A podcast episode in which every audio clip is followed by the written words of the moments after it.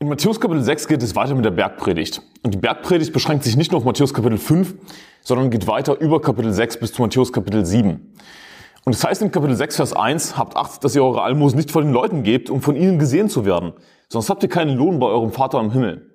Was bedeutet überhaupt das Wort Almosen? Das ist kein typisch verwendetes Wort vielleicht.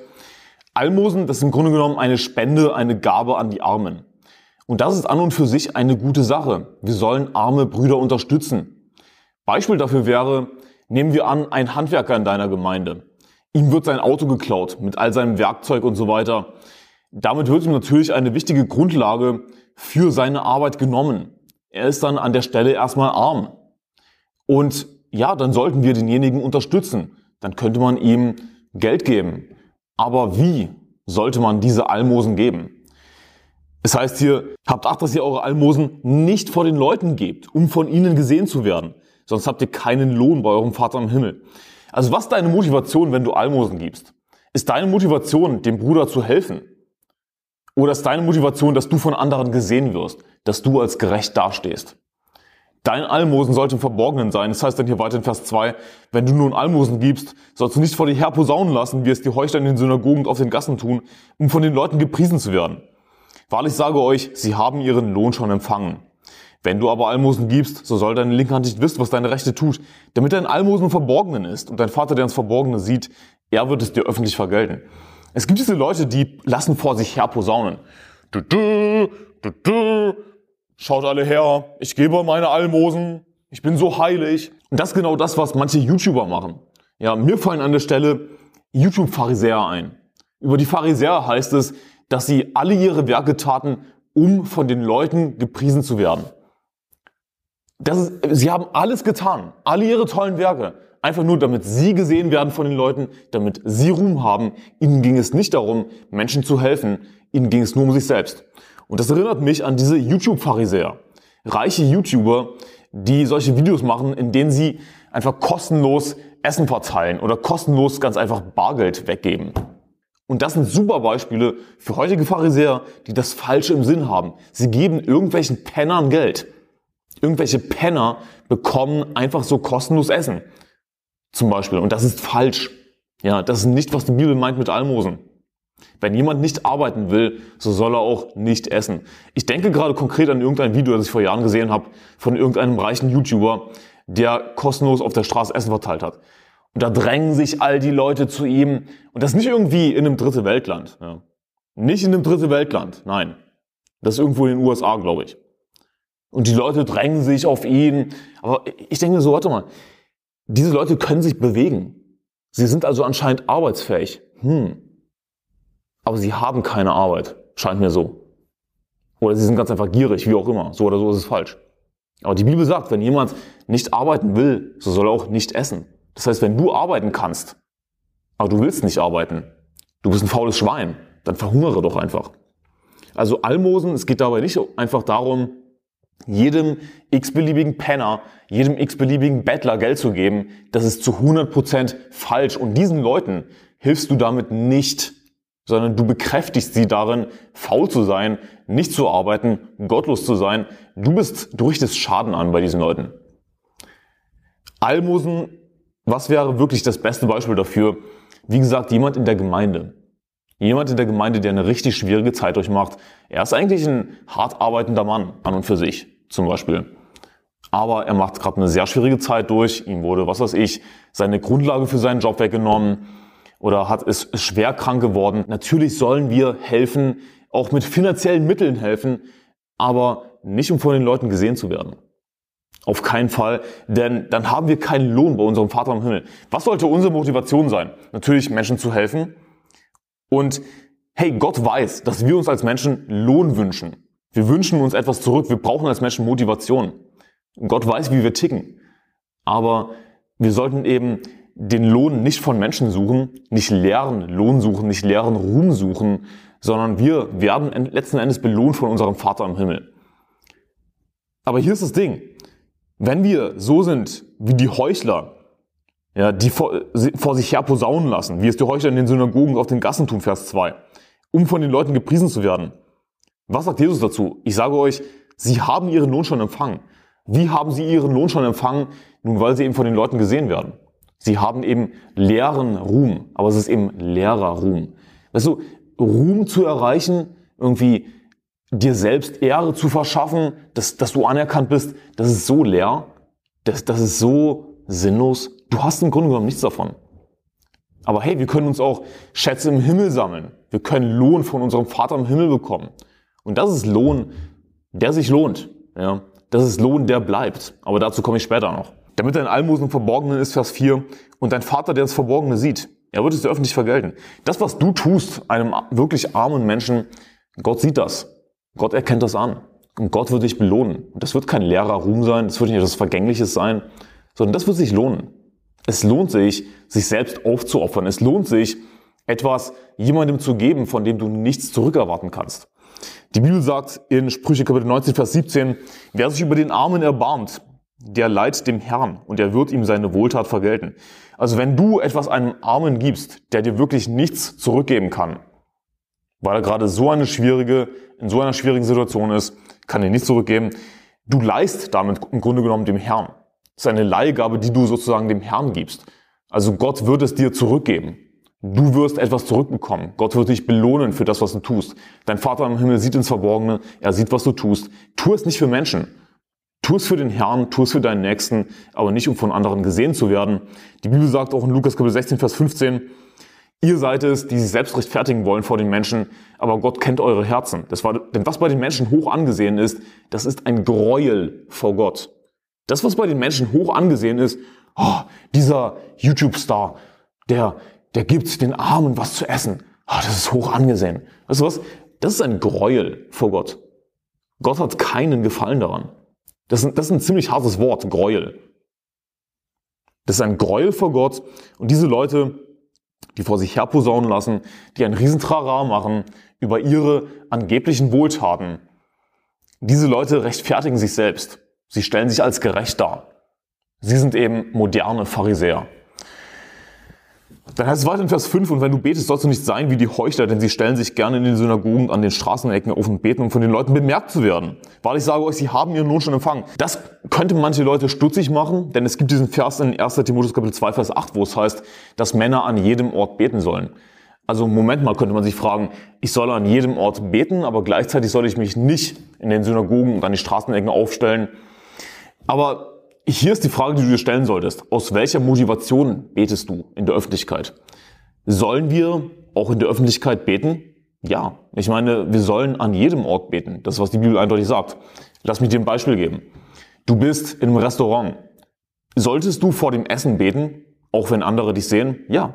Aber solltest du beten, um von den Leuten gesehen zu werden? Oh, was für ein heiliger Mann muss das sein. Ja, falls sich Leute heutzutage das überhaupt noch denken würden, wahrscheinlich nicht. Oder solltest du eine Predigt machen aus deinem Gebet? Auf keinen Fall. Ja, wir sollen nicht irgendwie komisch auffallen in der Öffentlichkeit, aber auf der anderen Seite uns auch nicht schämen. Hey, wir sind Kinder Gottes, wir sind Christen, wir haben Gott auf unserer Seite. Ich werde meinem Gott danken in der Öffentlichkeit, aber nicht um von den Leuten gesehen zu werden. Das ist der entscheidende Unterschied. Dann heißt es in Vers 6, du aber, wenn du betest, geh in dein Kämmerlein und schließe deine Türe zu und bete zu deinem Vater, der im Verborgenen ist und dein Vater, der ins Verborgene sieht, wird es dir öffentlich vergelten. Und das ist wieder dasselbe Prinzip.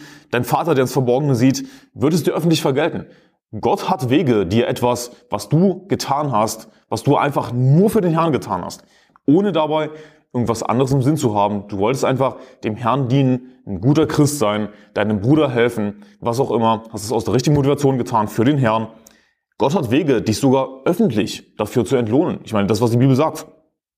Dein Vater, der ins Verborgene sieht, wird es dir öffentlich vergelten. Ich weiß nicht, wie das in jedem Fall aussieht.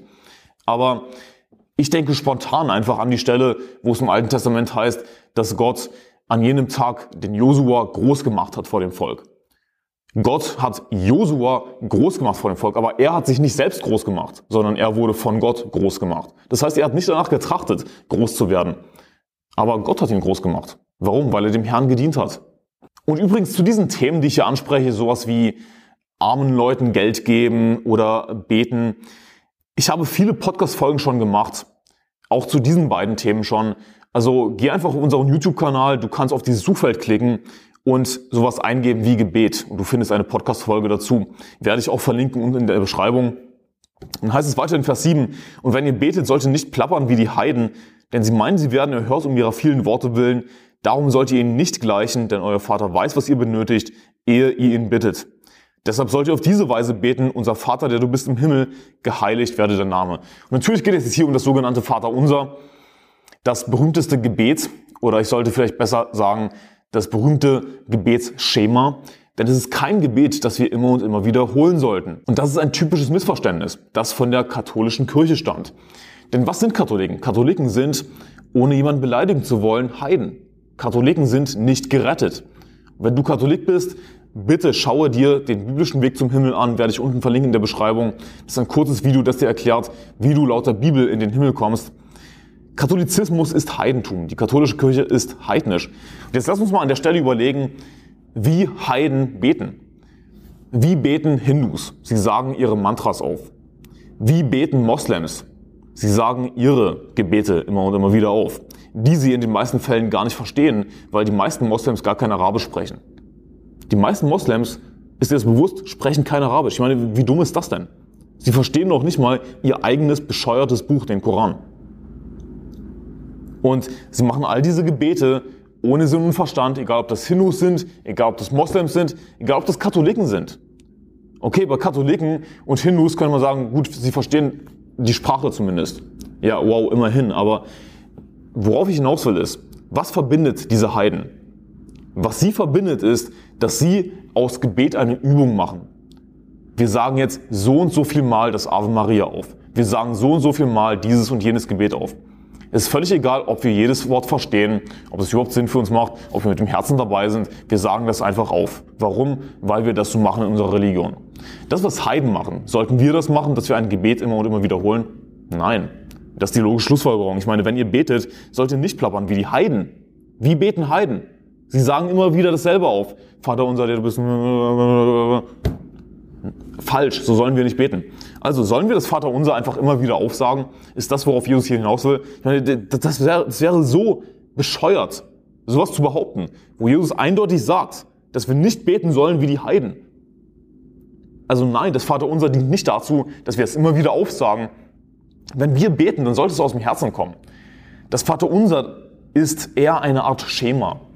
Das ist ein Schema, wofür und wie wir beten sollten. Ja, lass uns das kurz durchgehen, die ersten paar Verse. Unser Vater, der du bist im Himmel, geheiligt werde dein Name. Worum geht es dir beim Gebet? Geht es dir zuerst darum, einfach nur um deine persönlichen Anliegen oder was du unbedingt haben willst? Oder geht es dir vielmehr um Gottes Willen, um Gottes Ehre? Dankbar zu sein. Unser Vater, der du bist im Himmel, geheiligt werde dein Name dein Reich komme. Also es geht mit dein los. Dein, dein, dein. Nicht mein, mein, mein. Das ist ein gutes Schema für ein Gebet, nicht wahr? Und sogar in Freikirchen heutzutage ist mir aufgefallen, kommt das hier und da auf. Dass wirklich Leute kommen mit einem, mit irgendeinem Luther-Gebetsbuch oder was auch immer, dann wird ein Gebet vorgelesen. Wie bitte? Ich meine, wie schlecht ist das denn? Das, das ist so unehrlich, das ist so unpersönlich. Ein Gebet sollte etwas Persönliches sein, es sollte aus deinem Herzen kommen und nicht, was andere Leute dir vorgeben. Und eigentlich muss ich das gar nicht dazu sagen, aber sowas kommt eben auf. Aber woher kommt das? Es kommt aus Heidentum, nicht aus dem Christentum, nicht aus der Bibel. Dann gibt es zwei sehr wichtige Verse nach dem Vater unser, Vers 14 und 15, wo es heißt, denn wenn ihr den Menschen ihre Verfehlungen vergebt, so wird euer himmlischer Vater euch auch vergeben. Wenn ihr aber den Menschen ihre Verfehlungen nicht vergebt, so wird euch euer Vater eure Verfehlungen auch nicht vergeben. Wenn wir mit Sünden zu Gott kommen wollen, um Vergebung bitten, Herr, vergib mir diese Sünde, ich habe wieder diesen Fehler gemacht. Warum? Wir wollen nicht vom Herrn gezüchtigt werden. Wir wollen, dass unser Vater im Himmel auf unserer Seite ist, dass wir gesegnet werden. Nicht wahr? Also kommen wir zu Gott, kommen wir zum Herrn, bitten um Vergebung. Das ist eine gute Sache, das sollten wir täglich tun. Aber wenn wir den Menschen ihre Verfehlung nicht vergeben, dann wird Gott uns nicht vergeben. Und ich bitte dich, dass du dir diese Verse zu Herzen nimmst. Komm nicht zu Gott und bitte um Vergebung, wenn du nicht erst deinem Nächsten vergeben hast. Wenn du nicht erst vor allem deinem Bruder vergeben hast. Und das haben wir auch gelesen im Kapitel davor, in Matthäus Kapitel 5, wo es heißt, Wenn du nun deine Gabe, Vers 23, zum Altar bringst und dich dort erinnerst, dass dein Bruder etwas gegen dich hat, so lass deine Gabe dort vor dem Altar und geh zuvor hin und versöhne dich mit deinem Bruder und dann komm und opfere deine Gabe. Jemand, der heiliger als heilig ist, könnte sich denken, aber ich gehe zuerst zu Gott. Ich gehe zuerst zu Gott. Ich bin so heilig. Aber du bist tatsächlich unheilig. Gott wird dir nicht vergeben. Gott wird dein Gebet nicht annehmen. Im Alten Testament hätte Gott dieses Opfer nicht angenommen. Zuerst versöhnst du dich mit deinem Bruder. Zuerst vergibst du in deinem Herzen deinem Bruder. Ja, je nachdem, was gerade angebracht ist. Natürlich ist nicht jede Situation eine Situation, in der du dich versöhnen musst mit jemandem. Es kann auch einfach sein, etwas sein, worüber du bitter bist. Ja, was du einfach in deinem Herzen gehen lassen musst, einfach sein lassen musst. Du vergibst es demjenigen. Das kommt an erster Stelle, bevor du dich um deine Sünden kümmerst, bevor du deinen himmlischen Vater um Vergebung deiner Sünden bittest. Sehr wichtig. Vergiss das nicht, dass Gott dir nicht vergeben wird, wenn du nicht zuerst vergibst. Ich meine, das, was die Bibel hier sagt. Wenn ihr aber den Menschen ihre Verfehlungen nicht vergebt, so wird euch euer Vater eure Verfehlungen auch nicht vergeben. Dann heißt es weiter in Vers 16, wenn ihr aber fastet, sollt ihr nicht finster dreinsehen wie die Heuchler, denn sie verstellen ihr Angesicht, damit es von den Leuten bemerkt wird, dass sie fasten. Wahrlich, ich sage euch, sie haben ihren Lohn schon empfangen. Also sie sehen finster drein, Sie verstellen ihr Angesicht und wollen ganz heilig aussehen vor den Leuten. Und natürlich kann man fasten aufgrund von Trauer. Das ist ein Grund fürs Fasten, den die Bibel nennt. Aber so oder so sollte das Ziel vom Fasten in der Bibel sein, nicht einfach auf Diät zu sein. Ja, es geht hier dabei nicht um Ernährung, sondern das Ziel sollte sein, sich Gott zu nähern. Und sich Gott zu nähern ist etwas Schönes, nicht wahr? Ich meine, diese Leute hier aber, die machen eine Selbstkasteiung daraus. Die wollen eben gerade bewusst traurig aussehen, finster reinsehen. Sie verstellen ihr Angesicht. Sie machen eine Selbstkasteiung daraus. Sie finden keine Freude daran. Ja, warum? Weil es einfach nur Selbstkasteiung ist. Und sie denken, dass das irgendwie besonders heilig sei, dass das was Gutes sei. Ist es aber nicht. Sie sehen finster drein, verstellen ihr Angesicht, damit es von den Leuten bemerkt wird, dass sie fasten, weil ich sage euch, sie haben ihren Lohn schon empfangen. Es ist wieder dasselbe Muster natürlich. Ihnen geht es einfach nur darum, bemerkt zu werden und als heilig dazustehen. Und die Leute, die denken, dass diese Leute heilig sind, sind natürlich selbst nicht heilig. Ja. Jemandem, der geistlich ist, sollte auffallen, was Selbstkasteiung ist und was ehrlich ist. Und Selbstkasteiung ist nichts Lobenswertes, das ist nichts Rühmenswertes, es ist einfach nur leer. Es geht dabei einfach nur darum, als heilig dazustehen. Ja, irgendwie als gerecht vor den Menschen dazustehen. Aber was bei den Menschen hoch angesehen ist, das ist ein Gräuel vor Gott, nicht wahr? Dann heißt es weiter in Vers 19, ihr sollt euch nicht Schätze sammeln auf Erden, wo die Motten der Rost sie fressen und wo die Diebe nachgraben und stehlen. Sammelt euch vielmehr Schätze im Himmel, wo weder die Motten noch der Rost sie fressen und wo die Diebe nicht nachgraben und stehlen. Die Bibel sagt auch in Kolosser Kapitel 3, Vers 2 bis 3, Trachtet nach dem, was droben ist, nicht nach dem, was auf Erden ist. Denn ihr seid gestorben und euer Leben ist verborgen mit dem Christus in Gott. Wir sollen trachten nach geistlichen Dingen, nach dem, was droben ist. Ja, nach himmlischen Dingen, nach geistlichen Dingen ist damit gemeint. Nicht nach weltlichen Dingen, uns nicht Schätze auf Erden sammeln. Unser Ziel sollte es nicht sein, reich zu werden. Wenn du als Christ reich werden willst, dann wirst du daran scheitern. Du wirst wirklich daran zu Bruch gehen. Denn die Geldliebe ist die Wurzel allen Übels, welcher nachtrachtend etliche vom Glauben abgewichen sind und sich selbst mit vielen Schmerzen durchbohrt haben. Deine Geldliebe wird auf dich zurückfallen und du wirst es bereuen als Christ. Schreib dir das hinter die Ohren. Und es ist so sinnlos, sich Schätze auf Erden zu sammeln. Ich meine, es heißt hier, wo die Motten und der Rost sie fressen und wo die Diebe nachgraben und stehlen. Irgendjemand wird es stehlen. Rost wird dein Auto zerfressen. Früher oder später wird es geschehen. Es ist so sinnlos, es ist so vergänglich. Sammelt euch vielmehr Schätze im Himmel, wo weder die Motten noch der Rost sie fressen und wo die Diebe nicht nachgraben und stehlen. Wie können wir uns Schätze im Himmel sammeln? Wir sollen eben trachten nach dem, was droben ist, nach geistlichen Dingen trachten. Das Beste natürlich, was ich immer wieder erwähne, was immer wieder erwähnt werden muss, weil die wenigsten Christen darauf hören, ist natürlich Seelen gewinnen. Ja, Menschen zu retten. Damit, das ist die beste Methode, sich Schätze zu sammeln. Ich sage nicht, dass es die einzige Methode ist, aber hey, Warum sind wir hier noch auf der Erde? Um Menschen zu erreichen mit dem Evangelium. Das ist wirklich die Aufgabe schlechthin, Menschen zu retten, ihnen das Evangelium zu predigen. Und wir werden dafür belohnt. Wir werden reichlich dafür belohnt, wenn wir Christus nachfolgen und wenn wir dafür etwas Weltliches zurücklassen. Wir sollten niemals unser Herz an Reichtum hängen. Habe ganz einfach die Einstellung. Auch wenn du vielleicht viel hast. Hey, vielleicht hast du einen guten Job, verdienst viel Geld. Ich will dich nicht davon abhalten. Das ist in Ordnung. Aber hänge dein Herz nicht daran. Habe die Einstellung. Wenn du morgen fliehen musst, weil du für Christus lebst, weil du dem Herrn dienst, weil du das Evangelium predigst, weil du ein gerechter Christ bist, wenn du morgen fliehen musst sogar, nicht, dass es unbedingt eintreten wird, aber würde es eintreten, dann habe die Einstellung, ich lasse alles zurück und ich werde nicht nachtrauern meinen weltlichen Hab und Gut. Und wenn du dir jetzt schon denkst, oh, das kann ich gar nicht, ja, dann hängst du offensichtlich mit deinem Herz an deinem Reichtum. Du sollst nicht daran hängen, sondern habe die Einstellung, hey, ja, das ist, das ist toll, dass ich weltliches Hab und Gut habe, preis den Herrn dafür. Aber weißt du was? Der Herz gegeben, der Herz genommen, gepriesen sei der Name des Herrn. Letzten Endes, worum sollte es dir gehen? Dem Herrn zu dienen. Und Gott wird dich belohnen. Es ist nicht so, dass du einfach nur schuften, schuften, schuften musst als Christ. Gott wird dich belohnen. Und nicht nur erst im Himmel, sondern die Bibel ist eindeutig, dass Gott dich auch schon auf der Erde belohnen wirst. Aber was geht dem voraus, dass du manches auch ganz einfach zurücklässt? Und darauf musst du dich einstellen, Dinge zurückzulassen. Habe diese Haltung, nicht an deinem Reichtum zu hängen. Sammle dir Schätze im Himmel, trachte nach dem, was droben ist. Es sollte in deinem Leben um geistliche Dinge gehen.